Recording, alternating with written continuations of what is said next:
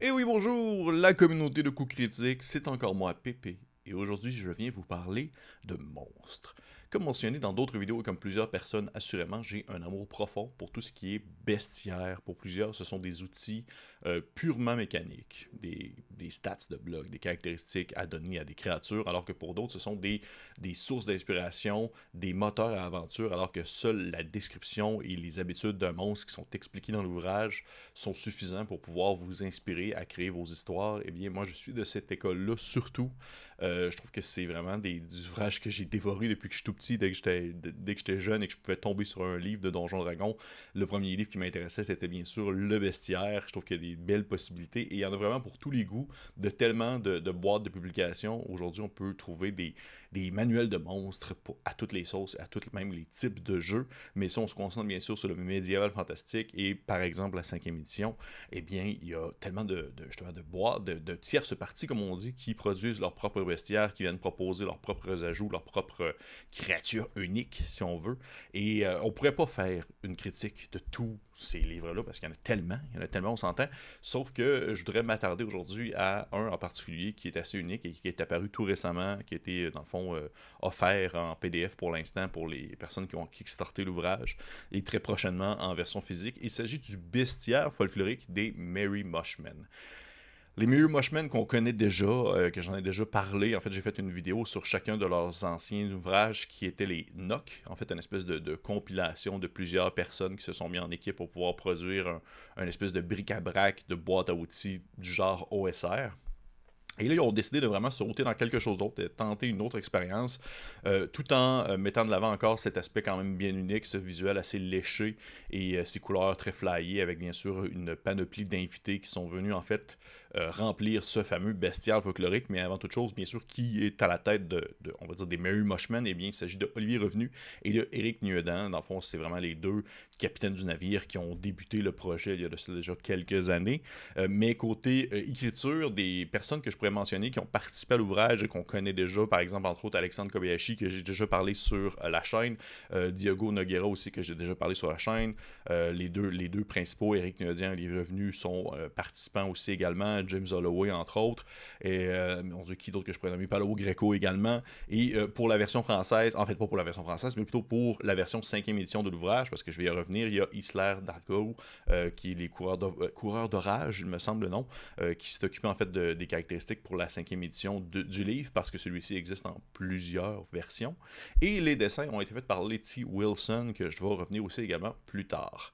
Côté thématique, de quoi est-ce que ça parle? Eh bien, c'est c'est un bestiaire. Ça reste que c'est un bestiaire, mais c'est un bestiaire folklorique. Fait qu'il y a des géants, des fées, des tranches bêtes magiques.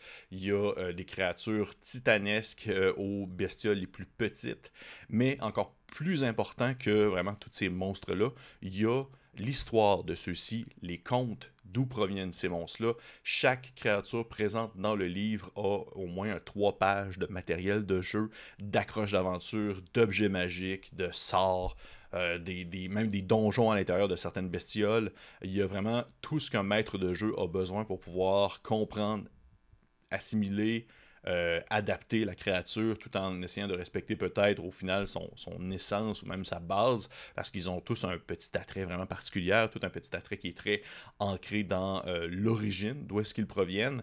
Et pour vrai, c'est pour moi, c'est là que ça, je trouve que ça devient vraiment intéressant parce que, au-delà d'être un bestiaire, ce que représente ce livre-là, c'est le pouvoir de faire voyager par des créatures inspirées par le folklore qui sont réellement. Euh, les créatures sont réellement originales. Dans le sens, sur plus de 40 créatures, je dois. Il devait en avoir deux dans l'eau que j'avais déjà entendu parler. C'est sûr, on s'entend. Moi, on s'entend, je parle en tant que Québécois nord-américain qui peut-être pas le, plus connaissant sur certaines bestioles ou certains folklores euh, européens, entre autres choses, mais on s'éloigne vraiment du très classique loup-garou français, la Baba Yaga euh, russe et euh, d'autres créatures, créatures, disons, plus sécuritaires qui vendent bien et qui on, on est capable de cadrer dans une nationalité ou une culture précise. Ils sont vraiment allés dans des choses beaucoup plus flyées. Ça me surpris en fait, ça m'a agréablement surpris. Je m'attendais à, de quoi justement de peu plus quelque chose qu'on s'attendait, qu'on a déjà vu peut-être dans d'autres ouvrages, mais là, ça a été complètement autre chose. il y a des créatures qui proviennent du folklore italien, français bien sûr, mais des régions précises, la France, là, euh, du Brésil. Après ça, euh, c'est euh, quel autre endroit? Certains endroits aux États-Unis aussi, en Californie, entre autres choses. Et je trouve ça intéressant qu'on se soit vraiment attardé aux détails plus précisément de une région précise plutôt que l'ensemble d'une nation. Parce que justement, bien, chaque, chaque zone et chaque endroit possède ses spécificités, chaque zone et chaque endroit possède ses propres croyances sur telle bestiole. Et pour moi, ça, c'est vraiment d'une super belle richesse à ce moment-là, côté, euh, côté on va dire, euh, inattendu et côté aussi euh, prise de connaissance, parce que c'est des choses que je ne savais pas du tout, que j'ai trouvé super intéressantes à lire, côté, mais ça, dans le thème de l'ouvrage. Côté système, eh bien, c'est là, comme je l'ai mentionné tout à l'heure, ça demeure simple. Il y a deux versions du livre, soit la OSE, Old School Essential, ou la cinquième édition. Euh, c'est du bon gros Old School OSE, j'en ai déjà parlé sur l'ouvrage, euh, pas sur l'ouvrage, mais sur la chaîne. Si jamais vous êtes curieux, je pourrais mettre la vidéo à la fin euh, si, si, vous ne savez pas vraiment c'est quoi. C'est assez modulable et ça permet de pouvoir un peu organiser le tout un peu à la meilleure qu'on veut. Et j'ai souvent mentionné que je comprenais le choix stratégique de produire un projet pour la cinquième édition parce que euh, ça fait tourner, puis ça fonctionne, puis ça marche, puis c'est quelque chose habituellement qui est un peu plus populaire que la moyenne. Mais d'avoir le choix entre deux versions, du même ouvrage. Moi, je trouve que c'est un très beau compromis. Je trouve que ça permet, euh, en fait, de, varier le plaisir et de venir toucher une plus grande clientèle sans nécessairement euh, se tourner le dos à certains types de clients qui sont peut-être soit plus ou moins ouverts à la cinquième édition, entre autres choses. Côté visuel, on parle d'une mise en page plus classique plus cadré, moins chaotique que les notes. Pour certains, je sais que c'était un, peu un rebutoir.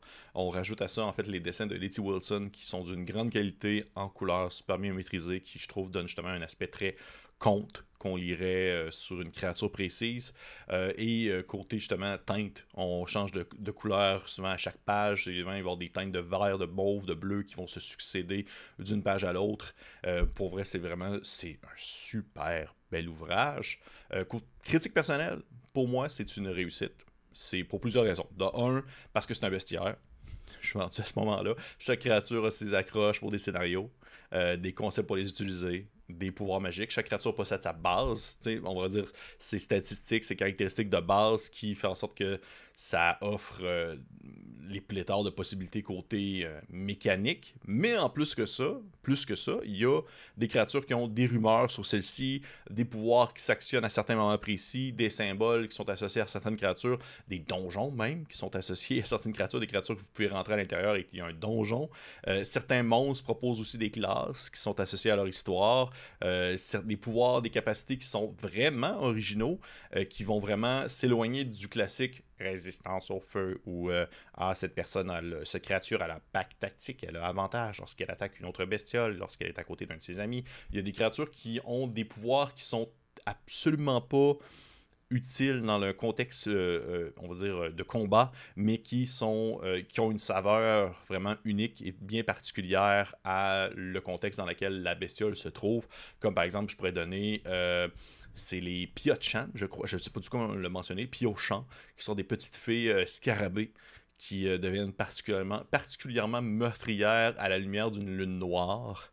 Et pour moi, c'est exactement, c'est un exemple parfait de introduire un concept associé à la créature et que ce concept-là peut être utilisé par la suite euh, dans, une, dans un moment donné lors d'un besoin d'une partie, alors que en tant que maître de jeu, maître de jeu tu peux te demander hmm, c'est vrai, l'utilisation d'une lune noire, ça pourrait être pas mal à ce moment-là. Fait que c'est vraiment un super beau produit qui inspire à l'aventure, qui inspire au folklore, et c'est exactement, je crois, ce que vous voulez offrir, les Mary Mushmen.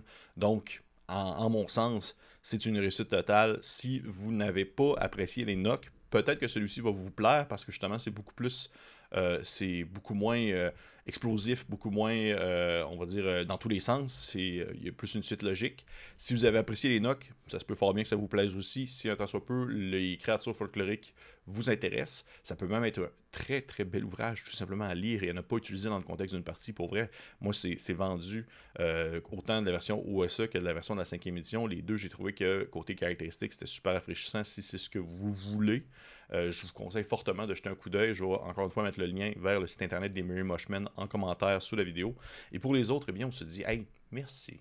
Merci d'avoir écouté cette critique. Je vous conseille fortement de liker, partager, commenter. Et on se dit à la prochaine.